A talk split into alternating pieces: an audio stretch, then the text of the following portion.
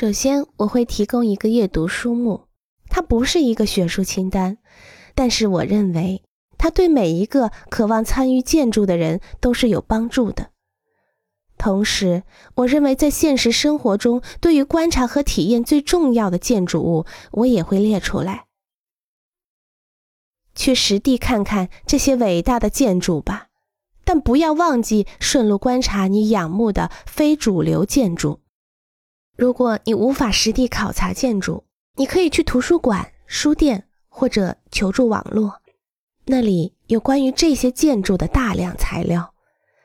找一些众所周知的建筑实例，研究他们的平面图、剖面图和照片。作为这种研究的一部分，绘制一些草图，甚至描摹一张绘图。这对帮助你理解这座建筑是很有用处的。这同样有助于你学习绘图。你大脑里充满的对于伟大建筑的想象和感觉，为你提供了工作素材。